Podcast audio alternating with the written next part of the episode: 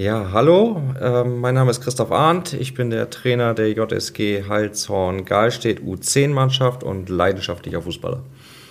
Ja, hallo, ich bin äh, Markus Fischer. Ich bin äh, Spartenleiter des SV Gallstedt, was zur JSG Gallstedt als Horn gehört und äh, trainiere die U13 und bin zeitweise auch noch Schiedsrichter.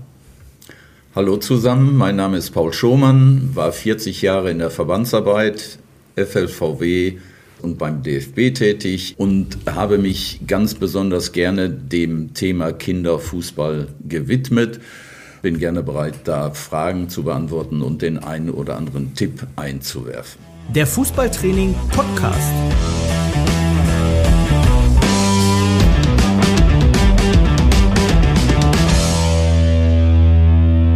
Das Kabinengespräch mit Trainern aus allen Leistungs- und Altersklassen. Christoph, Markus, Paul, herzlich willkommen bei uns im Podcast Das Kabinengespräch. Schön, dass ihr da seid, dass ihr die Zeit gefunden habt mit einem wichtigen Thema heute, betrifft ganz viele unserer Zuhörer auch, nämlich die kleinen und großen Probleme oder nennen wir es vielleicht besser Herausforderungen im Amateur- oder Dorfverein. Mhm. Und ähm, zum Einstieg in das Thema ähm, würde ich euch gerne mal ein paar Titelzeilen vorlesen, die ich aus den letzten Monaten aus den Gazetten herausgesucht habe, ähm, die erstmal sehr besorgniserregend klingen. Ich fange mal einfach an. Ähm, die SZ titelte Amateurfußball, der Schuh drückt gewaltig. Die Pforzheimer Zeitung schrieb mehr Spielgemeinschaften, gemeinsam gegen den Abwärtstrend. Mhm. Und äh, das Online-Portal Die Glocke äh, schrieb, dem Nachwuchsfußball gehen die Trainer und Spieler aus. In dem Fahrwasser bewegen wir uns gerade. Und äh, das Ambivalente ist, gerade wenn wir uns über Kinderfußball sprechen, die Kinder kommen. Die kommen weiterhin immer noch und sehr gerne in den Verein. Das Problem ist nur, sie bleiben nicht mehr. Wir stellen also einen relativ hohen Dropout fest mit der Zeit, mit dem Alter, wenn die Kinder älter werden. Und als wäre das nicht schon genug, ähm, stellen wir auch fest, dass es immer schwieriger wird, Trainerstellen zu besetzen, gerade im Kinderfußball und im unteren Bereich, im Ehrenamt. Und ja, ich möchte eigentlich von euch wissen, warum ist das überhaupt so? Also warum haben wir aktuell die Probleme? Und ähm, ja, Christoph Markus, ihr beide seid Trainer einer JSG. Kurz zur Einordnung vielleicht, ähm, die JSG Heilshorn-Galstedt verorten war, nördlich von Bremen. Nördlich von Bremen, zwischen Bremen und Bremerhaven. Genau. genau Ein Landkreis, etwas, etwas ländlicher gelegen.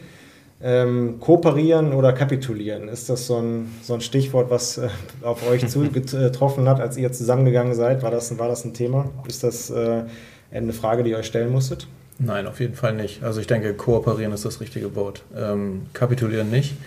Ähm, wir werden, oder das, was wir machen, ist nur noch in Kooperation möglich. Du hast es vorhin selbst gesagt, äh, JSG, äh, ohne eine JSG zu äh, finden oder, oder zusammenzuarbeiten, wirst du keinen Kinderfußball auf dem Dorf mehr zusammenhalten können. Ähm, wir sind zwei ganz, ganz kleine Dorf, Dörfer, die nebeneinander sitzen, also Halshorn und Galstedt. Wir haben, ich muss jetzt ein bisschen lügen, 3000. ich glaube 3000, 3000 ähm, Einwohner circa und äh, wohnen zwischen Bremerhaven und Bremen und äh, sind ein Randgebiet von Ostwald-Scharmbeck und können nur daraus schöpfen, was wir in unseren Dörfern haben. Und alleine kriegen wir keine Mannschaften voll. Mhm. Wie viele Mannschaften habt ihr denn aktuell im Grundlagenbereich? Also wir haben jetzt mit Markus U13 eine Mannschaft, wir haben eine U12-Mannschaft und wir haben eine U10 plus noch eine nachwachsende Bambini-Truppe gerade. Mhm. Aber auch nicht alles in einem Jahrgang komplett, sondern wir äh, müssen schon immer mit 2011er, 2012er eine Mischmannschaft aufbauen, um überhaupt was bilden zu können. Ne? Oder 2013er, 2014er.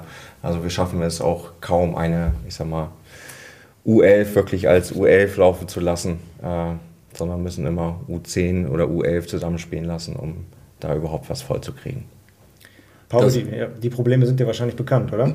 In der Tat. Das finde ich grundsätzlich schon mal gut, dass man sich dann zusammenschließt zu einer Jugendspielgemeinschaft, damit äh, jedes Kind auch in seiner Altersstufe noch besser in, in seinem Jahrgang spielen kann. Mhm. Äh, denn äh, das ist für seine Entwicklung das Beste. Wenn es immer sich quälen muss gegen einen zwei oder gar drei Jahre älteren Spieler, der ist körperlich weiter und schon bin ich unterlegen. Das hat auch hier und da mal einen Vorteil. Aber insgesamt ist es doch schon gut für die Entwicklung und Ausbildung eines ganz jungen Kindes, dass es in seiner Altersgruppe spielen und trainieren darf? Also was wir beobachten, ne, dafür, dass wir so klein sind und äh, ja, aber auch so nah neben, beieinander, haben wir eigentlich sehr, sehr tolle Bedingungen, weil wir halt auch jeweils zwei Fußballplätze haben. Ne? Also wir haben für diesen 3000 Einwohnerbereich eigentlich super Bedingungen. Und äh, wenn man jetzt, so wie wir jetzt auch verstärkt den Jugendfußball vorantreiben, merken wir einfach auch, dass wir die Kinder kriegen. Ne? Also der Zuwachs ist gerade da und die Bedingungen sind eigentlich, wenn man es so nimmt, da kommen wir vielleicht noch später zu, was dann hier und da äh, an Bedingungen vor Ort nicht stimmt, aber die Grundbedingungen, die passen eigentlich, ne, wenn man eine JSG bei uns bildet. Wir sind sehr eng beieinander, wir haben durch natürlich auch Generationenwechsel jetzt viele junge Eltern mit, mit, mit Kindern da in, in die Dörfer bekommen und der Zuwachs ist da. Man muss es nur richtig anpacken. Und die Grund, würde ich sagen, die Grundbedingungen äh, passen. Und daher können wir da momentan wirklich von einem tollen Zuwachs von Kindern sprechen. Und ja, sind einfach jetzt motiviert dabei und hoffen, dass wir es weiter ausbauen können. Du bist ja als U10-Trainer auch unmittelbar betroffen. Ne? Ähm, hast ja. als, als Papa die Mannschaft übernommen. Die ist jetzt in den letzten Monaten stark angewachsen, hast du erzählt. Ne? Ja. Das bringt natürlich trotzdem auch Herausforderungen mit sich. Mhm. Ähm, die Mannschaft ist zu groß für eine zu klein genau, für zwei? Genau, so ist es tatsächlich bei mir äh, jetzt, jetzt gekommen. Also wir haben das jetzt eine Saison mal so durchgespielt. Da waren wir noch circa 17 Kinder. Jetzt sind wir auf 20 Kinder angewachsen. Aber in der ersten Saison habe ich halt gemerkt, dass es so nicht geht, weil unser, ich denke, unser beider Grundanliegen ist es, dass wir allen Kindern gerecht werden wollen. Das ist eigentlich das, was wir wollen. Es gibt immer gute Kinder mit ganz viel Talent. Es kommen aber auch jetzt bei uns ganz viele Kinder rein im ja, U10er Alter, also neun, teilweise acht noch, die jetzt erst anfangen, die haben drei, vier Jahre schon verpasst. Ja, aber die willst du ja trotzdem noch aufnehmen. Und dann hast du einfach das Problem, wenn du dann weiter wächst, dass du dir wirklich Gedanken werden oder machen musst, wie wirst du noch allen gerecht. Und das war eigentlich mein größtes Problem. Neben noch ein paar anderen Problemen, dass die Mannschaft natürlich jetzt auch äh, äh so an sich nicht ganz einfach ist und Disziplin reinkommen musste. Aber das Wichtigste für mich war einfach, wie kann ich allen gerecht werden? Und da war die Überlegung zu sagen, mit einer Mannschaft geht es einfach nicht, da hast du viel zu viele Bankdrücker, dann, na, das ist, willst du ja auch nicht, ne? die sollen einfach spielen, das ist, glaube ich, das Wichtigste für die Kinder in dem Alter. Und dann haben wir halt zwei Mannschaften draus gemacht und dann kommen wir halt wieder zu dem Thema, wer macht das denn auf dem Dorf alles? Ne? Und da bist du als ein Trainer alleine einfach irgendwann wirklich, oder stehst du machtlos davor und denkst, wie gestalte ich jetzt das Training? Wen nehme ich jetzt zum nächsten Spiel mit und ja, wie mache ich die alle besser? Markus, du hast ja selber gerade gesagt, äh, Mädchen für alles im Verein, nicht nur Fußballtrainer der U13, der U8, auch, auch Spartenleiter. Wie schwierig ist es denn, ähm, auf dem Dorf oder in der ländlichen Region an Trainer zu kommen? Ja, sehr schwer. Also ähm, das, das, die größte Problematik ist, ähm, so sehe ich das zumindest, ähm, dass es eigentlich ja nur noch Menschen sind, die selbst die Überzeugung haben müssen, das Ganze zu machen. Mhm. Ich bin selbst, als wie Christoph auch, als äh, Vater in die ganze Sache reingekommen, sonst wäre ich nie Fußballtrainer geworden, auch wenn ich selber seit mein, mein Leben lang Fußball spiele. Mhm. Ich bin auch in die Sportenleitung nur reingekommen, weil ich damit das umsetzen kann, was ich mir als Trainer vorstellen kann. Also deswegen helfe ich dem Verein in der Sache der Spartenleitung. Ich mache den Schiedsrichter, damit der Verein die Strafen nicht bezahlen muss. Das sind alles so Gründe, warum man das dann macht und das macht man aus Überzeugung. Und dieser Punkt ist schwer bei vielen Leuten zu finden. Äh, man muss ja was ehrenamtlich, fast umsonst machen, viel Zeit investieren. Also es gibt Tage, ähm, da bin ich fast jeden Tag auf dem Sportplatz. Ähm, ich habe noch einen älteren Sohn, der kein Fußball mehr spielt, der pfeift dann aber die jüngeren Mannschaften. Ähm, ich habe einen jüngeren Sohn, der bei mir in der U13 spielt, aber zeitgleich auch in der U12 spielt. Und so ist man mit allen Mannschaften Tatsache jeden Tag irgendwie unterwegs. Und wenn ich ein Beispiel nehme, dass ich dann noch in der Spartenleitung bin, dann habe ich die Vorstandssitzung noch nach den Trainings. Mhm. So kommt so ein Tag von 15 bis 23 Uhr manchmal zustande, den ich dann wirklich nur in Garstedt auf dem Sportplatz stehe, was ich aber gerne mache was ich ähm, sehr gerne mache. Aber wie man da an andere Trainer rankommt, ja, das wäre eine Frage, die man stellen müsste. Die Probleme in der Tat tauchen nicht nur in einem kleinen Verein oder in einer JSG auf. Auch jedes Jahr mit Beginn der Saison hat man die eine oder andere Mannschaft noch nicht besetzt, auch in einem größeren Verein. Äh, wenn ich mal äh, reinschaue in meinen Club, 51 Jahre im Übrigen bin ich dort Jugendobmann gewesen und war eben dafür zuständig, dass wir mit Beginn der Saison auch jede Mannschaft mit mindestens einem Trainer unser Ziel war aber immer zwei oder drei Trainer bei jeder Mannschaft zu haben. Wir haben da auch einige Modelle ins Leben gerufen, kann ich gleich mal was zu sagen, so als, als Hinweis. Vielleicht, aber in der, in der Tat ist das ein immer wiederkehrendes Problem. Mhm. Äh, früher waren manchmal denke ich, früher waren viel weniger äh, Menschen als Trainer und Begleiter. Mehr wie einen Trainer hatte ich in meinen Altersstufen nie, mhm. ob jetzt in, in der, in der, bei den Knaben, Schüler oder nachher in der Jugend. Aber das lief auch. Aber früher war das noch eine Zeit, wir als Aktive, auch mit elf, zwölf Jahren, wir, wir konnten uns selbst organisieren, haben das ja neben dem Training auch häufiger gemacht wenn wir frei bolzen gegangen sind, dann haben wir uns abgesprochen, sind irgendwo auf dem Bolzplatz, auf eine Wiese oder gar verbotenerweise auf dem Sportplatz, der abgeschlossen war. Aber man findet ja immer Wege, wie man dann auf den Platz kommt, haben uns selbst organisiert dann, sodass man, vielleicht ist das sogar so ein, so ein Grund, dass einer ausreichte. Aber ich bin, gehe völlig mit euch einig, dass es heute schon schwer ist, alleine vor der Truppe zu stehen. Kinder haben ein anderes Verhalten als früher, sind doch ein Stück weit, in Anführungsstrichen sage ich das jetzt, pflegebedürftig. Und dann ist es gut, wenn man zu zweit oder zu dritt da ist, auch deshalb zu zweit oder zu dritt, weil einer immer mal diesen oder jenen Termin wahrzunehmen hat in seiner schulischen Ausbildung, in seiner beruflichen Ausbildung oder nachher im Beruf. Ähm, wenn man eigene Kinder hat, die Kinder haben diesen Unterricht und jeden Unterricht neben dem Pflichtunterricht. Und von daher war es immer so ein Grundsatz bei uns, dass wir möglichst zwei oder drei Trainer pro Mannschaft hatten. Meistens werden diese, diese Trainerstellen hinten dran ähm, ja auch dann eher mit jüngerem Personal besetzt. Ich kenne das jetzt hier auch aus der Münsteraner Ecke, Paul. Ich glaube, du auch. In Ochtrop habe ich es bei dir mal gesehen. Ja. Ne, das wäre ja früher, wir kennen es selber, wir sind ungefähr alle ein, ein Jahrgang, Markus, mhm. äh, Christoph. Ne? Ähm, ich kenne das zumindest von meiner aktiven Zeit, so dass ich wirklich, ich nenne es mal wirklich erwachsene Trainer hatte, die auch wenig mhm. äh, direkten Bezug hatten zu der Mannschaft. Also ich jetzt kein Kind da drin spielen oder irgendwie einen Neffen oder so, sondern die haben es irgendwie gemacht, weil sie sich für diesen Job interessiert haben. Mhm. Heute sind es äh, gefühlt 50 Prozent Väter, die die Mannschaften trainieren, die angesprochen werden, oder die anderen 50 Prozent ganz oft, die werden eben rekrutiert aus dem eigenen Verein. Ja. Das sind noch Jugendspieler, ne? also C-Jugend, B-Jugendspieler, ganz junge Kerle, die natürlich erstmal von der Pike auf den Trainerjob lernen müssen. Und also. bei dir ist es ja auch so, du hast einen 17-jährigen Co-Trainer, stelle ich mir sehr, sehr schwer vor. Du hast selber erst ein halbes Jahr bist du jetzt am, am Ball als Trainer. Vorher, klar, du hast viel Fußballerfahrung gesammelt äh, mhm. in deinem Leben, aber der Trainerjob an sich ist für dich ja auch neu. Jetzt hast du noch einen 17-Jährigen, der auch Begleitung braucht.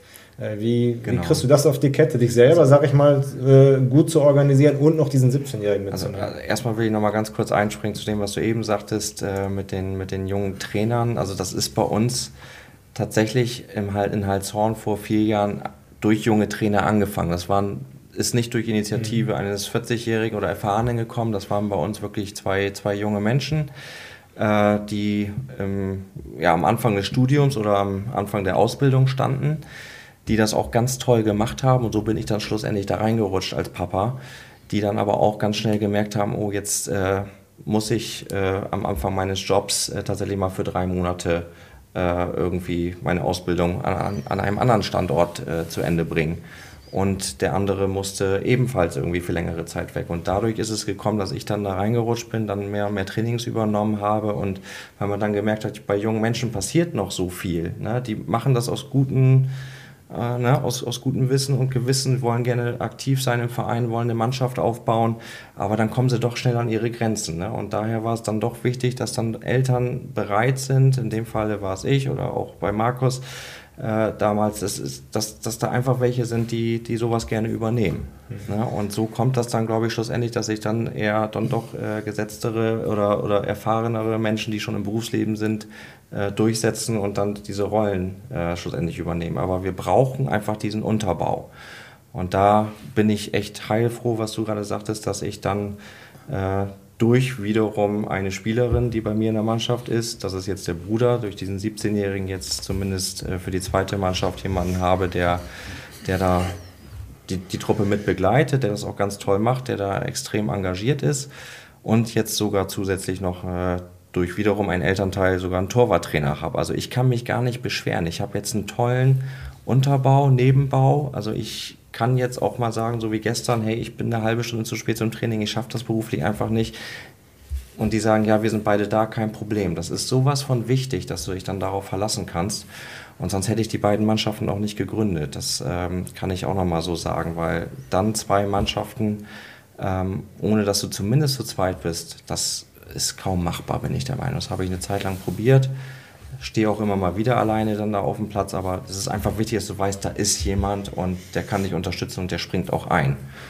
Und einfach, ne, wir sind abhängig von denen, die nachwachsen und wir wollen einfach junge Leute ne, sehen, ja. die auch in, in, fünf Jahren noch im Verein sind und dann die nächste U. Ab da mal ein Hinweis, weil wir das selbst gemacht haben, so als Modell. Konnten wir aber auch nur machen, weil wir mit einigen Trainern, die die B-Lizenz hatten, genügend Erfahrung hatten, eine entsprechende ja. Lizenz absolviert haben, also auch als Trainer schon etwas länger tätig waren. Dann kam uns mal die Idee, vermehrt unsere B- und A-Jugendspieler, die ja selbst gespielt haben, aber trotz alledem junge Leute, Fußball interessiert, gehen noch zur Schule. Mhm. Ähm, die haben wir dann vermehrt angesprochen, im ersten Jahr waren dann zwei oder drei, in, der, in, der, in manchen Zeiten sogar vier junge Burschen, 15 bis 17, 18 Jahren, bei einem dieser erfahrenen Trainer, der hat die Minis gemacht und da ging der auch nicht weg. Der hat die sozusagen dann in das Trainerdasein eingeführt, wie man mit Kindern umgeht. Also, und er hat, wenn man das jetzt mal hochtrabend sagt, sagt, war er der Mentor dieser Spieler. Sie haben bei ihm gelernt und im nächsten Jahr, die Jungs, die dann aus den Minis rauskamen, äh, in, dann hatten wir immer in einem Jahrgang zwei Mannschaften. Und wenn er dann vier ein Jahr mit, hat mitlaufen lassen, B- oder A-Jugendspieler, die haben dann sich diese beiden Mannschaften, äh, F, F3 und F4, das waren die Jüngeren immer, die haben die dann verantwortlich in der fußballerischen Ausbildung übernommen. Mhm. Und unser Ziel war es dann aber, und das ist auch unabdingbar erforderlich in meinen Augen, dass dann eine erwachsene Person so das rundherum macht, das Organisatorische. Da sind die Jungs dann noch überfordert. Aber den Kindern Dinge beibringen, mit den Kindern Fußball spielen, Ganz dafür genau. waren sie absolut prädestiniert. Und über Jahre hat sich das dann entwickelt. Bis zur E-Jugend sind die meisten dann auch Trainer geblieben. Äh, dann kam aber oft schon eben Abi, Studium, der genau. eine oder andere blieb hängen, ich sag mal die Hälfte, aber die andere Hälfte, die war dann abhanden gekommen. Ja. Ja, äh, logischerweise. Aber dadurch hatten wir im jüngsten Bereich eigentlich äh, immer die Mannschaften mit zwei jungen Trainern besetzt und eine ältere Person war auch hier und da mal die Mutter weil mittlerweile, wenn ich das sehe bei EF-Spielen, Bambini, da sind mehr Mütter als Väter da mhm. und deshalb müssen wir diese Klientel, meine ich, das ist so jetzt mal eine Idee und ein Gedanke von mir, die müssen wir auch mit einbinden, die eine oder andere Mutter, für das Organisatorische, für das rund um die Mannschaft. Ne? Wir treffen uns dann und dann, abverteilen, drei Autos, du, du, du. Im Laufe der Woche hat sie Zeit dafür. Und dann ist der Trainer entlastet und vielleicht bekommt man den einen oder anderen jungen Menschen dann mehr, der so ein Traineramt im Kinderfußball dann äh, ja, annimmt. annimmt. Mhm. Ja, diesen Erziehungsauftrag, den, den kann, muss man auch ehrlich sagen, den kann ja kein 16-Jähriger oder 17-Jähriger leisten, wovon du jetzt genau. gerade gesprochen hast. Ne? Wenn man selber noch Kind ist, ihr kennt das auch, ne? die spielen dann selber auch mal gerne mit noch gegen genau, die Kinder, genau. zwei gegen ja. zwei Trainer, gegen zehn andere Kinder. Äh, ohne Rücksicht. Aber trotzdem haben so junge Menschen doch noch wiederum anderen Zugang Natürlich, zu den Kindern, ne? als, als, halt als Markus dran. und ich. Die sind viel näher dran. Das sind dann Klar. vielleicht mehr die Spaßvögel und hey und Kumpeltyp und, ja. ja. und dann kommt aber der etwas vielleicht gestandenere Trainer und das, das ist dann der Trainer. Aber die machen sich keine Gedanken, sagen wir mal genau, so. Wir machen uns über jeden Schritt Gedanken ja. als Trainer, ne? Äh, überlegen uns jede Aktion, was wir jetzt als nächstes angehen und und was, was wir damit bezwecken und die Kinder die, oder die Jugendlichen, genau. die gehen natürlich frei da rein. Und darum, Paul, wie du vorhin auch sagtest, diese Kombination ja. Ne, mit den jungen Trainern und den Älteren, das ist, ist, ja, ist ja nicht neu. Das haben wir ja schon, schon äh, Urzeiten und in vielen Vereinen. Das macht auch hochgradig Sinn und das macht auch so am meisten Spaß, bin ich der Meinung. Was wir dann äh, in der Folge auch mal gemacht haben, dreimal habe ich das gemacht. Jetzt war der Vorteil, dass ich im Hauptberuf damit zu tun hatte, mit Trainerausbildung in, in den verschiedenen Altersgruppen und auch da äh, eben, äh, Pläne entworfen habe, habe ich dann so pilotmäßig auch mal diese jungen Trainer, so zwölf oder zehn oder acht waren es dann, neben dem Training äh, habe ich sie dann in den einzelnen Bereichen dann auch mal selbst äh, weitergebildet, ausgebildet, sodass sie dann ihr, ihre C-Lizenz mit dem Schwerpunkt Kinderfußball mhm. dann auch hatten ne? und waren auch bereit, das zu machen. Und man sieht ja dann auch, dass das hilft ihnen dann auch wieder in, in der Umsetzung im Training ähm, das Training gewinnt an Qualität und die Kinder bleiben bei ihnen. Ne? Und ich finde das super, wenn die so unbekümmert daran gehen. Ja. Das eine oder andere passt dann zwar nicht mal, aber sie können äh, Kinder begeistern, sie können den Kindern was zeigen. Und wenn dann äh, jemand am Rand ist, der eben schon ein Stück älter ist, ne, eine gewisse Lebenserfahrung hat, das kann man ja ganz geschickt dann als Mentor auch mal lenken und in eine bestimmte Richtung leiten. Dieses Mentorenprogramm äh, ist ja ein absoluter Glücksfall gewesen für euch. Damals Absolut. natürlich auch in deiner Funktion, ne, dass du eh über den DFB-Trainer Trainer, Ausbilder warst. Jetzt ist ja dein alter Arbeitgeber, der DFB, äh, sehr umtriebig, kann man sagen, momentan, was den Kinderfußball angeht. Wir kriegen die, die Wettspielreform in zwei Jahren, wo, wo sich viel unten ändert. Ähm, jetzt haben wir die Einführung des Kindertrainer-Zertifikats, ja, also ein relativ niedrigschwelliges äh, Angebot. Früher war es so, du hast, eine, hast mit einer C-Lizenz gestartet, die hat erstmal einen riesen Umfang gehabt, das wirst du besser wissen, Paul, als ich. Ich weiß nicht, ich glaube aktuell sind immer noch 120 Lerneinheiten. Kindertrainer-Zertifikat ja, ja. jetzt hat eben 20 nur, also deutlich weniger. Und ähm, ja, ich glaube, zwei Präsenztage und einen ganz großen Anteil auch, den du online machen kannst.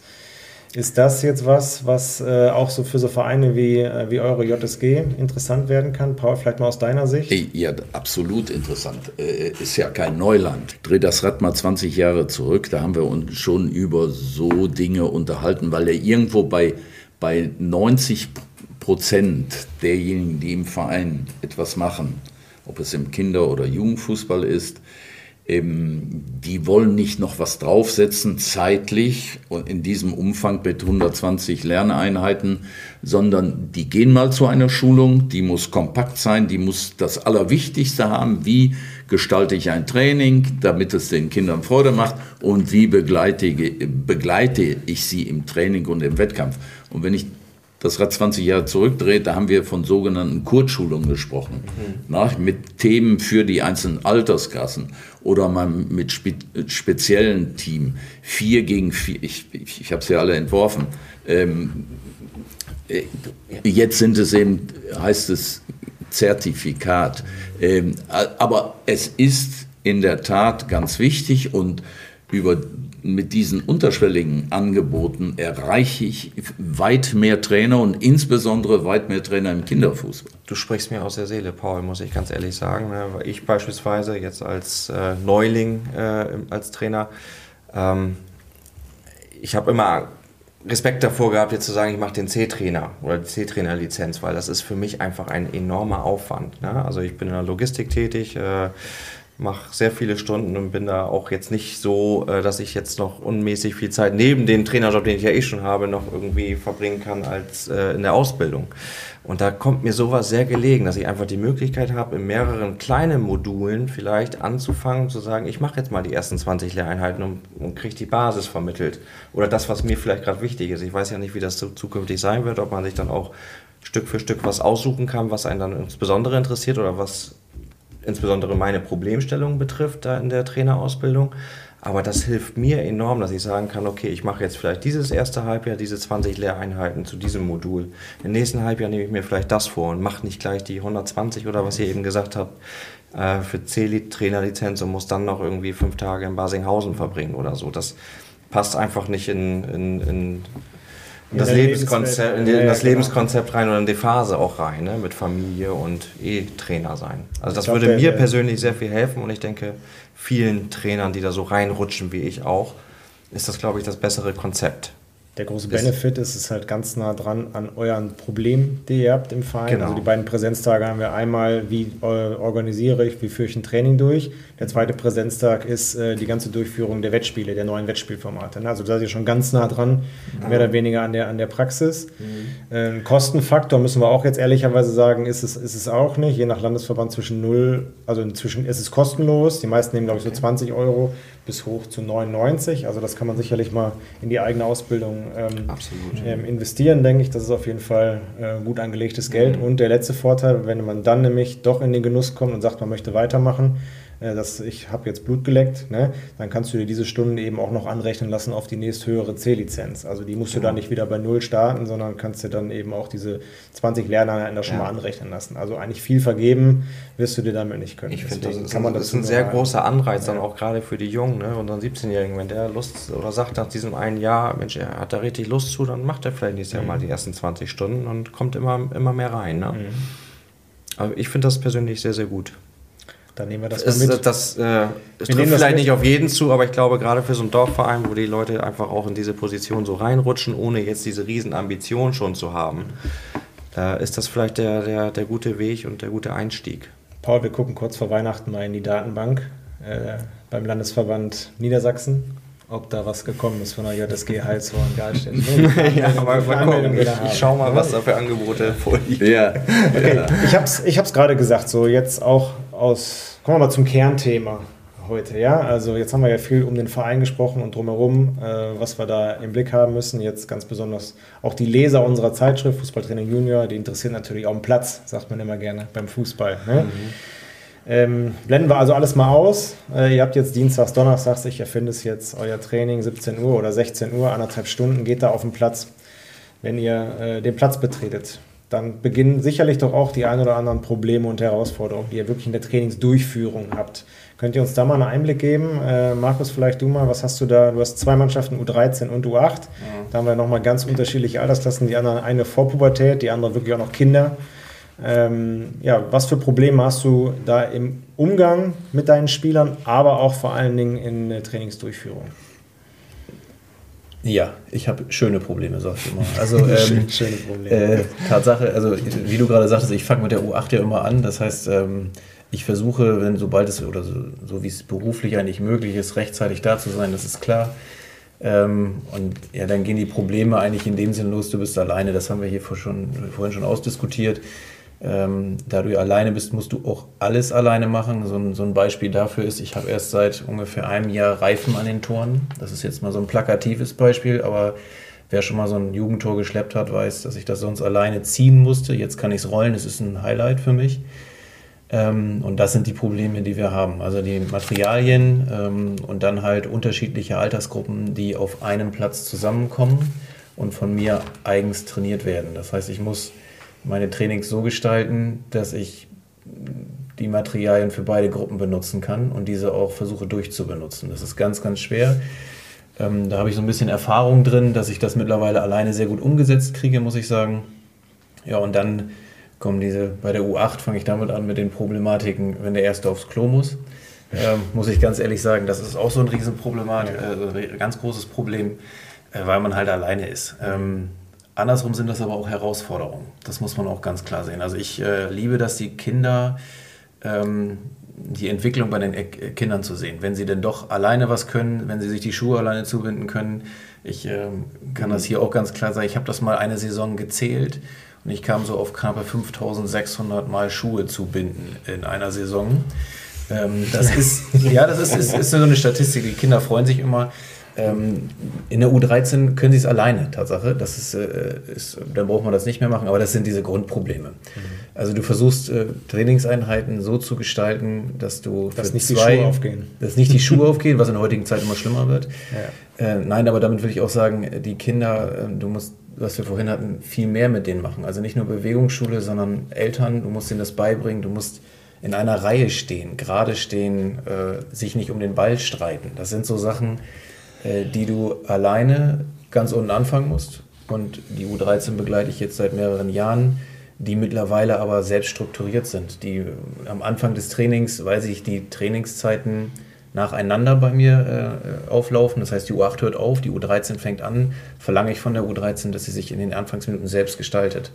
Also mhm. das Warmachprogramm, dass sie sich äh, ein Viereck aufbauen, dass sie äh, im Viereck spielen und dass sie das alles schon alleine hinkriegen, damit ich eben mit den Eltern noch reden kann in der U8. Ne? Hm, ja. Ähm, ja, das sind so meine Anfangsproblematiken. Und dann hast du im Training natürlich auch, bei dir wahrscheinlich auch, ähm, die Problematiken, dass du diese Entwicklungsstände in den einzelnen Mannschaften hast. Also Chris ja. hat es ganz am Anfang gesagt, wir halten unsere Mannschaften ja nur jahrgangsübergreifend. Also bei mir ist es der 2010er und 2011er Jahrgang in der U13 und der 2015 und 2016er Jahrgang in der U8.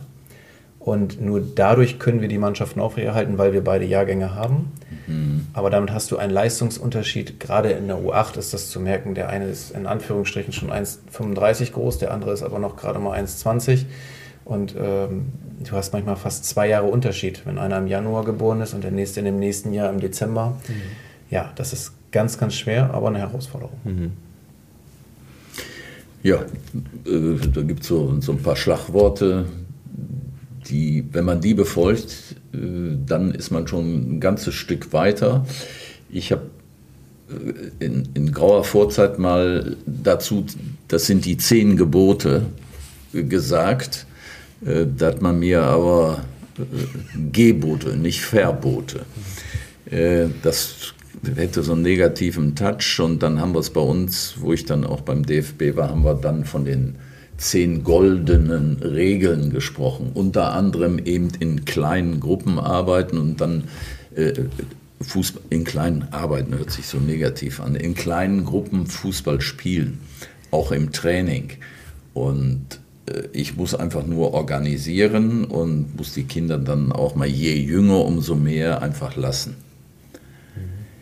Das gibt immer wieder so Dinge, die du erzählt hast. Der eine ist umgeschubst worden, setzt sich an den Rand und heult. Der andere, ich komme zu dir und sagt, ich muss pipi, wo ist hier die Toilette?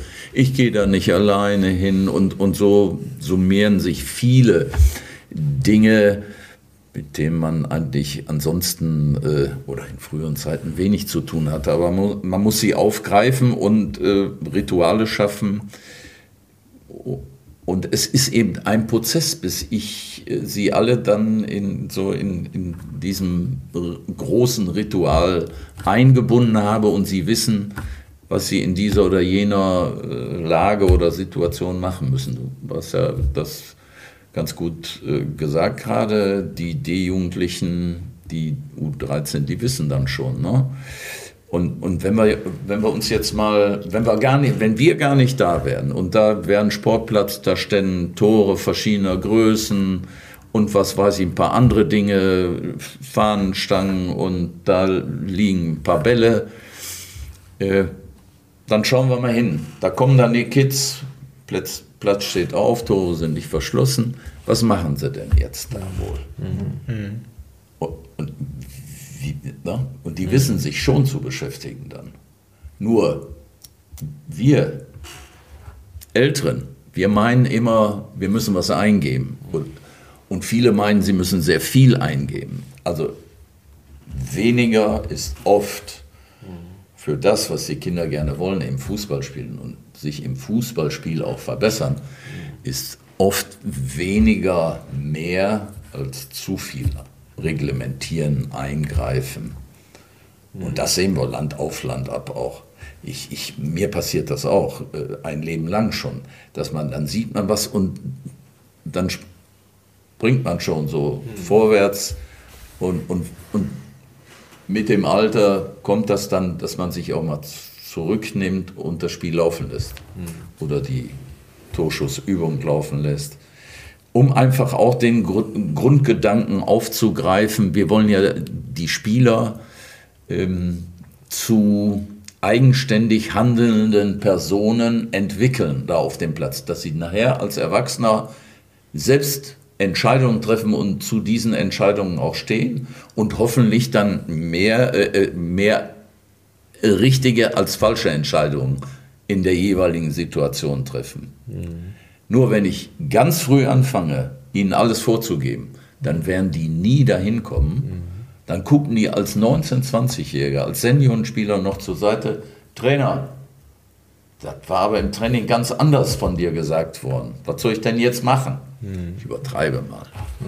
Und so ist das bei äh, Kindern insbesondere so, nicht? Wenn ich denen genau vorgebe und dann äh, am Rand dann manchmal noch stehe, das kommt ja noch hinzu, viele Trainer, mach das Loch zu oder lass dich fallen.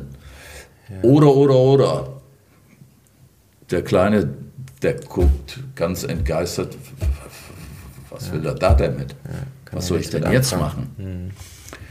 Also das sind schon Dinge, die, die sind alltäglich und ich muss wissen eben, dass das ein Prozess ist und ich mit meiner Mannschaft, vielleicht so mit, mit den etwas Älteren kann ich das ja gemeinsam äh, erarbeiten, gewisse Rituale habe und gewisse Abläufe, äh, gewisse Verhaltensweisen äh, außerhalb des Spielfeldes, aber auch inner, auf dem Spielfeld selbst. Und das dauert eben eine Zeit. Mhm. Das, das, muss man vorher wissen. Man darf dann nicht resignieren. Ich weiß auch, dass dann viele sagen, nee. Äh, jetzt nach meinem ersten Jahr kann ich nur für mich sagen, dass die schlechtesten Trainings, die ich gegeben habe, die, die ich am besten durchgeplant hatte. Weil das funktioniert in der Altersklasse ja. irgendwie nicht. Also ich habe, ne, also wirklich, das war. Da kann ich ne, nur Beifall klatschen. Du nimmst dir, du nimmst dir so viel vor, ja, guckst dir die Übung an, sagst, okay, ein, zwei, drei, vier Übungen, die müsste ich schaffen, ah, 15 Minuten, das klappt, wunderbar, heute sind so und so viele Kinder da. So, aber dann ne, ist das irgendwie eine Komplexitätsfrage auch. Da musste ich mich natürlich auch erstmal dran gewöhnen. Ne? Welche Art oder welche Komplexität schafft man in dem Alter schon zu bewerkstelligen? Ne? Wie viel kann ich denen zumuten in einer Übung? Ist aber auch tagesformabhängig. Ne? Das merkst du auch ganz extrem. Also die Kinder sind nicht jeden Tag, wie wir, ne? wir sind alle Menschen gleich gut drauf. Dann hast du der Großteil äh, der Truppe ist an dem Tag dann extrem gut drauf, da hast du aber auch genau das Gegenteil am, am, am Donnerstag dann. Ne? Also irgendwie Komplexität, aber auch Konzentrationsfähigkeit. Aber und du musst gucken, wirklich, was ein, du dir zumutest. Ein Tipp vielleicht, weil ich das auch immer, Flexibel immer äh, äh, das auch sowieso, aber um, um die Kinder so von, von ihrem Gefühl her, vom Verhalten her so in etwa auf den gleichen Level zu bringen, würde ich immer zu Beginn einer Trainings- oder Spielstunde Ihnen fünf Minuten freie Hand lassen. Ab auf den Platz, macht was er wollt. Mhm. Ich nenne das immer Daddel. Ja, ja. Wir nennen das Tummelphase, glaube ich. Ne? Ja. ja. Und das ist ganz wichtig. Der eine kommt, der hat gerade zu Hause den Marsch geblasen bekommen. Ja. Äh, der, der andere, wenn wir mal hier in die U13 gehen, ich, der, hat vielleicht äh, Mädchen im Auge gehabt und das hat nicht geklappt, ist er sauer. Ja. Und, und ja, so gibt es viele, je also, nach Altersstufe, vielerlei Dinge. Sie kommen ja mit, alle mit einer anderen Gemengelage, Emotionslage in, zum Training. Ja. Und ich muss versuchen, sie erstmal so in etwa auf das gleiche Level abzubringen. Abreagieren, so nach dem Motto. Ja, ne? Oder andere, wenn ich sehe, äh, kommt einer kommt, kommt, schon so abgeschlafft dahin, mhm. den muss ich in dieser Phase vielleicht, die Möglichkeit habe ich ja als Trainer, ein bisschen anschieben mhm. und die anderen kann ich völlig aus, aus dem Auge lassen. Ja. Das ist so das Emotionale, ne? Also dann die Kinder einmal abzuholen, auf, auf eine Basis zu bringen. Mhm. Jetzt gehen wir mal ins Training rein. Das äh, verändert ja noch nicht den Leistungsstand des Einzelnen. Also wir haben trotzdem noch das Top-Talent auf der einen Seite und wir haben immer noch den, ich nenne vielleicht mal den Fußballanfänger, den, das bewegungsunbegabte Kind auf der anderen Seite. Mhm. Paul, was machen wir denn jetzt im Training? Also ich finde es immer noch sehr, sehr schwer und ihr glaube ich auch. Ne? Das habe ich ähm, ganz extrem, euch ja. Trainingsformen äh, zu überlegen und äh, du merkst am Ende, der eine kriegt es überhaupt nicht hin und der andere, der ist vielleicht sogar unterfordert. Ne? Wie arbeite ich methodisch, würde jetzt der Fachmann sagen. Differenzieren. Was, ich will nur mal ein, zwei, drei Dinge aufgreifen, die schon ganz gut sind, kann ich natürlich dann so in so einem Fußballspiel, das verstehen die auch, weil die gedanklich auch im Fußballspiel weiter sind als der Anfänger, dem sage ich dann schon mal als ein Beispiel, es gibt mehrere, du darfst heute nur mit zwei, in dem Spiel nur mit zwei Ballkontakten spielen. Ballannahme und dann musst du abgeben. Ansonsten gibt es einen Freistoß für die gegnerische Mannschaft. Oder ich spiele mal unter Überzahl. Dann sind in der Unterzahl sind, sind dann vielleicht zwei Starke, die gegen drei oder vier äh, Anfänger oder gerade begonnene spielen. Oder habe dann auch Torhüter vielleicht mal, da will ja eh jeder noch ins Tor, dass ich mal einen starken Torhüter dann dagegen stelle in der schwächeren Mannschaft die in Überzahl spielt gegen eine Mannschaft in Unterzahl mit einem schwachen Torwart, mhm. äh, schwächeren Torwart, so, so, ohne das überhaupt kundzutun. Mhm. Und so habe ich Möglichkeiten zu differenzieren. Ich kann natürlich auch mal sagen, da habe ich zwei Spielfelder, da spielen welche zwei gegen zwei auf je ein Tor und da spielen wir drei gegen drei oder vier gegen vier, drei gegen drei, je nachdem, wie viele Spieler ich habe. Und dann spielen in dem einen Feld eben die Stärkeren und in dem anderen Feld die Schwächeren. Mhm. Ich darf nur nicht die gleiche Methode immer anwenden, weil sonst äh, differenziere ich die, die Kinder auseinander. Genau. Ich will sie ja zusammenbringen. Sie sollen eine Gemeinschaft, eine Truppe sein mit entsprechenden Ritualen, äh, miteinander Freude und Spaß am Fußball haben. Das muss immer das, das Ziel sein. Was, was würdest du mir denn raten in meiner Situation in der U10? Weil ich, ne, die Mannschaft ist quasi aus einer entstanden. Jetzt sind wir mittlerweile 20 Kinder. Wir haben jetzt zwei Mannschaften gemeldet.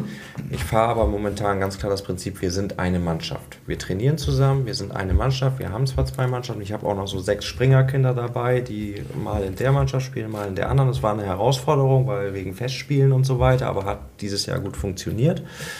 Aber jetzt sind wir nochmal zwei mehr geworden. Würdest du jetzt irgendwann sagen, Mensch, Christoph, jetzt mach lieber mal den Cut und sag, du hast jetzt wirklich eine U10-1, da sind dann die besseren drin, da ist die Diskrepanz nicht mehr ganz so groß innerhalb der Truppe, wie sie jetzt ist. Weil jetzt habe ich wirklich so die Schwierigkeit, integriere ich die wirklichen Anfänger auch in, die, in diese Trainingseinheit mit ein oder separiere ich die komplett? Ich will sie aber auch nicht degradieren, ne? weil man, man sieht schon jetzt deutlich, die, die eigentlich letztes Jahr noch in der U10-1 gespielt hatten, die sich aber jetzt vielleicht gar nicht mal so stark weiterentwickeln, würde ich vielleicht jetzt eher in die zweite Mannschaft setzen wollen. Ich will aber eigentlich noch nicht so sagen, Mensch, diesen klaren Cut, da scheue ich mich so ein bisschen vor. Ne? Und dann auch im, im Training das klar zu trennen. Momentan versuche ich sie alle noch irgendwie mit einzubinden, mal mehr, mehr separiertes Training, aber oftmals auch zusammenführendes ja. Training. Absolut Was erforderlich, dies zusammen trainieren. Ja. E-Bereich ist das? Ja. Da würde ich auf keinen Fall schon beginnen mit, mit nach dem Leistungsprinzip, die, die in Mannschaft A und Mannschaft B einzuteilen und auch spielen zu lassen. Ich gebe nochmal einen Grund. Oft, gerade in den Altersstufen äh, U10, U9 und weiter runter, ähm, habe ich einen Freund, der ist noch nicht da, dann bringe ich den mit. Dann hat der noch einen Freund, wir sind vielleicht zu dritt zu. Da würde ich äh, auch sehr darauf achten, dass Freunde, die auch außerhalb des Fußballs eben äh, Freundschaft pflegen, sich mal mhm. da zu Hause, da zu Hause treffen. Und wenn die den Wunsch äußern, sie möchten zusammen in einer Mannschaft spielen, dann lasse ich die auch zusammen. Mit dem Leistungsprinzip würde ich persönlich erst im D-Jugendalter beginnen. Mhm. Ja, gut, obwohl man jetzt schon merkt, ne, dass die, die einen fordern deutlich mehr als die anderen. Ne? Also ne, die, die langweilen sich dann einfach, die sechs, sieben Spieler, die ich da momentan zu den Leistungsträgern führen würde, wenn ich die Gut. eine oder andere Übung machen würde mit denen zusammen. Also man merkt das schon, ne? Und dann kommen halt mal irgendwie so Stiche, oh, mit dem will ich nicht. Und das, ne, das ist, ist schwierig. Äh, absolut, ja? das wird auch schwer, immer schwierig bleiben. Aber nochmal, also dem ganz Guten, dem lege ich dann eine etwas schwere Aufgabe ja, gut. dahin und die soll er lösen. Ja. No? Ah, gut. Ja, gut. Da, da ging es interessant. Ja, bei eurem Ansatz ging es ja jetzt um, um den Menschen, ja? also um das Kind, um mhm. die Leistungsunterschiede, um die Größe der, der Gruppe. Markus, du als, als Spartenleiter gibt ja noch ein paar andere Probleme für einen Trainer, der auf dem Platz steht. Ich nenne mal zum Beispiel wenig Bälle, kaputt, kaputte Bälle, nicht für jedes Kind ein Ball. Glaube ich, Paul, auch eine der zehn goldenen Regeln, die du gerade angesprochen hast, für jedes Kind ein Ball. Ist ja auch ja. wichtig. Ne? Ist, das muss ich, auch so sein. Ja, ist aber nicht in jedem Verein. Aber es ist ganz, ich gebe da mal, äh, den, den lasse ich seit 30 Jahren schon los. Es gab mal eine Werbung, eine Tabakwerbung. Drei Dinge braucht der Mann. Feuer, Pfeife und Stanwell. Und ich sage, Stanwell ist eine, eine, Tabakmarke. Und ich sage immer dann, äh, drei Dinge braucht der gute Fußballtrainer. genügend Bälle, damit ist gemeint für jedes Kind einen Fußball. Er braucht äh, Fahnenstangen, nenne ich sie dann immer, keine Hütchen. Ich bin mehr für, für Stangen, die man in die Erde ploppen kann. Die meisten haben ja mittlerweile einen Rasenplatz, aber man, es gibt auch Stangen mit, mit Töpfen. Deshalb auch Stangen, wenn ich bestimmte Übungen mache, die kann ich äh, zum einen als, als Tor äh, als Torpfosten benutzen, die kann ich in Slalomaufgaben eben als, als äh, tote Gegner nutzen und so weiter. Und das dritte sind Trikots oder Leibchen eben. Und wenn ich die drei Dinge in genügender Auszahl und bei den Leibchen eben in drei verschiedenen Farben habe, dann kann ich jedes Top-Training hinmachen. Die Tore, die sind ja eh auf dem Platz. Da, aber, aber das sind die Utensilien, die ich brauche. Und wenn ich dann E-Jugendtrainer oder F-Jugendtrainer sehe oder früher gehört habe, wenn wir unsere Ausschusssitz Jugendausschusssitzung hatten, die dann nach einer Koordinationsleiter gerufen haben und die nach Medizinbällen gerufen haben, dann äh, bin ich ein bisschen verbindlich geworden und habe immer wieder darauf hingewiesen, setzt das vernünftig ein, dann macht ihr ein Top-Training. Habt ihr das bei euch im Verein alles? Ja, also äh, mittlerweile schon, muss ich ganz klar sagen. ähm, äh, auch in ausreichender Zahl. Also es, mit den Wellen ist immer so eine Sache. Welle sind äh, Verbrauchsgegenstände, die natürlich irgendwann kaputt gehen, das ist klar. Und da sehe ich das, oder auch bei uns ist das das große Problem. Durch diese vielen unterschiedlichen Altersgruppen ist es in den kleinen Vereinen ganz, ganz schwer möglich, für jeden einen Ball zu haben. Nicht die Bälle vorzuhalten, aber dann sage ich mir auch, wenn ich dann halt nur zehn habe und zwölf Kinder, muss ich mir halt Übungen einfallen lassen, dass ich vielleicht zwei anders beschäftige in dem Moment und eben nicht mit einem Ball. Ähm, aber mittlerweile klappt das ziemlich gut. Also ich glaube auch bei Chris mittlerweile, dass die Materialien eigentlich so da sind, dass wir auch vernünftig trainieren können. Aber es war lange Zeit ein ganz, ganz großes Problem. Ja. Also wir haben mehr Hütchen als Stangen, also du hast deutlich mehr Stangen, aber es, es, es funktioniert, ja. Und ich glaube, wir haben auch beide keine Probleme für Nachschub zu sorgen. Nein, also mittlerweile kann man da ja. vor den Vereinen den Hut ziehen, ähm, ja. dass sie doch merken, durch diese vielen jugendlichen Mannschaften, die wir jetzt haben, mit den ganzen U's, dass wir doch auch da äh, doch ganz kräftige Unterstützung bekommen. Ja. Aber es war, wie gesagt, lange, lange war es überhaupt nicht so. Ja, und Ballgrößen, okay, wenn dann mal ein E-Jugendlicher mit, mit, mit, mit einem Fünferball spielt, der leid ist, dann ist ja auch okay. Mhm. Mhm. Er soll, ja. glaube ich, mit einem Viererball spielen, wenn ich das richtig im Kopf habe. Aber auch das, ähm, ich spule das mal ein bisschen zurück in meine Anfangszeit. Du sagst das jetzt hier so, Ballgröße 4, äh, Light, äh, 290 Gramm, 350, 480. ja. ähm, das finde ich total toll. Aber frag mal einen aus unserem Vorstand, ob der weiß, dass es unterschiedliche Bälle gibt. Das ist Tatsache so. Das ist ja ein Entwicklungsprozess, der ja auch bei uns gerade in die Vorstände reingetragen werden müssen. Die sagen, ich habe dir am Anfang 20 Bälle gegeben warum brauchst du im nächsten Jahr für eine U8 plötzlich ganz andere Bälle? Oder jetzt kommt, wir spielen in der Halle Futsal. Ja. Ähm, musste ich Chris auch erstmal belehren, es gibt auch noch einen Futsalball, den man dann auch noch braucht. Und jetzt kommst du, wie trainiere ich denn in einer Halle mit einem Futsalball? Dann möchte man. Du weißt schon, dass, dass du den alten, den ersten deutschen Futsal-Nationaltrainer vor dir sitzen ja, hast. Ja, aber dann, dann, müsste ich 20, aber dann müsste ich 20, 20 äh, Futsalbälle oder, oder zumindest für jeden, jedes Kind einen haben und das kriege ich und äh, Leid dann in, für die genau, Altersstufe. Das kriege ich aber äh, vom, vom, Vorstand und von, von, den, ja. von, den, Finanzen einfach nicht durch, dass das funktioniert ja. nicht. Geschweige Hallenzeiten. Also wir brauchen uns nicht nur über Hallenzeiten unterhalten, die gibt es sowieso so gut wie nicht. Und wenn dann nur, äh, wir sind seit langem am Diskutieren zu Zeiten, wo wir arbeitende Bevölkerung gar nicht die Kinder trainieren können. Mhm. Also wir haben zwar auch das Glück, in Halshorn eine Halle zu haben, aber die Hallenzeiten beginnen um 14 Uhr. Jetzt kann sich jeder selbst hinterfragen, ob er um 14 Uhr äh, irgendwie eine Mannschaft trainieren kann. Ähm, das ist auch ganz, ganz schwer, äh, das Ganze dann so umzusetzen. Aber ja. Aber Paul, wir sind uns, glaube ich, trotzdem einig, auf einem, äh, auf einem ganz normalen Fußballfeld, selbst bei einer größeren Jugendabteilung, ist auch im Kindertraining möglich, das zu vierteln oder zu achteln. Mehr Platz braucht man nicht, ne? In der Tat. Also unser Grundsatz war immer, vier Mannschaften zur gleichen Zeit äh, können trainieren im, im jüngsten Bereich und damit meine ich äh, bis zur D-Jugend. Ich sage immer, äh, der, der Fußballer, äh, der muss als erstes lernen, im kleinen Raum Fußball zu spielen. Die Zeit schreitet voran. Ähm, deswegen möchte ich mein letztes Thema nur einmal kurz anschneiden. Zwei Fragen an euch, Trainer, und äh, eine auch an dich, Paul. Vielleicht kriegt ihr die Stichpunktartig, ganz schnell mal einfach beantworten. Ich glaube, das kriegt ihr hin. Und zwar, es geht also um, um das Thema Eltern und Elternarbeit. Da habe ich mit euch beiden ja genau die richtigen. Ihr seid ja selber Eltern Ja, und genau. seid daraus rekrutiert worden. Ja.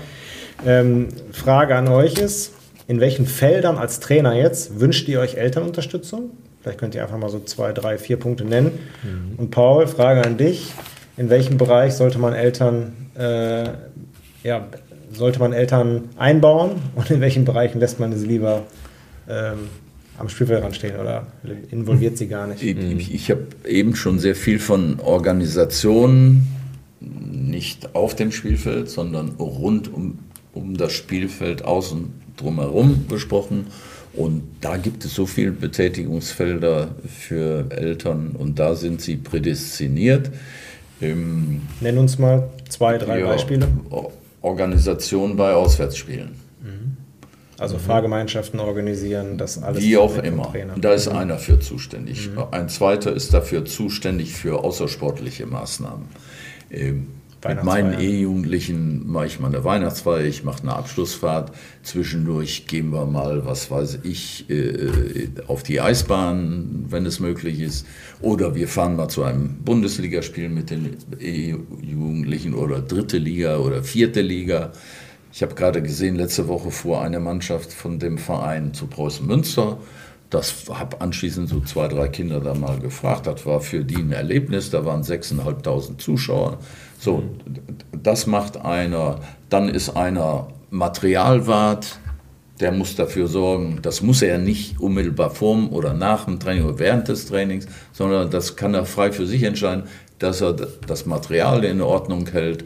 Und so gibt es einige weitere. Bei Heimspielen haben dann Mütter oft wir, wir den Verkauf von Kleinigkeiten, Tasse Kaffee und, und ein halbes Brötchen. Die Kinder haben immer morgens gespielt. Dann wurde da einfach ein Biertisch hingestellt. Die hatten die Sachen in ihrem Korb. Da waren zwei Mütter zuständig und das flugte. Also so gibt es eine Menge. Und ich als, als Trainer oder wir beide oder wir drei als Trainer können uns ausschließlich um unsere Kinder kümmern. Genau. Genau. Ist das so in So, eurem Sinne? Wären das das auch eure äh, Punkte gewesen? Fang gerne an, Das Markus. ist, äh, wären total meine Punkte gewesen. Also es ist Tatsache so, bei uns funktioniert das auch genauso. Ähm, die Eltern nehmen genau diese Aufgaben wahr. Jetzt vielleicht nicht das äh, Auswärtsfahrten ist. Da muss ich mal so ein bisschen schmunzeln, weil jeder, jedes Elternteil zum Auswärtsspiel mitfährt. Von daher braucht man gar keine Fahrgemeinschaften machen, Tatsache auf dem Land. Für uns ist aber auch ja jedes Spiel ein absolutes Auswärtsspiel auf dem Land. Ne? Wir fahren dann ja auch extrem. Ähm, aber genau das sind die Punkte. Ja. Ja, absolut. Und das sind extrem wichtige Punkte. Also äh, ohne die Eltern, wenn du die mit im Boot hast, macht es dann auch keinen Spaß. Man muss auch realistisch sagen, äh, dass nicht alle Eltern einzufangen sind, sondern wenn man, wenn man vier, fünf. Eltern zur Mitarbeit Genau. begeistern kann, dann hat man schon viel erreicht und dann kann man sich als Trainer auf, auf das eigentlich äh, konzentrieren, auf das Wichtigste, nämlich die Kinder, die einem anvertraut sind und denen das Fußballspiel immer schmackhaft zu machen. Ja. Und das hören wir bei euch heraus, äh, dass das ganz gut läuft, glaube ich, jetzt ne? mit den Eltern, dass ihr die so mitgenommen habt, dass da jetzt was entsteht auch.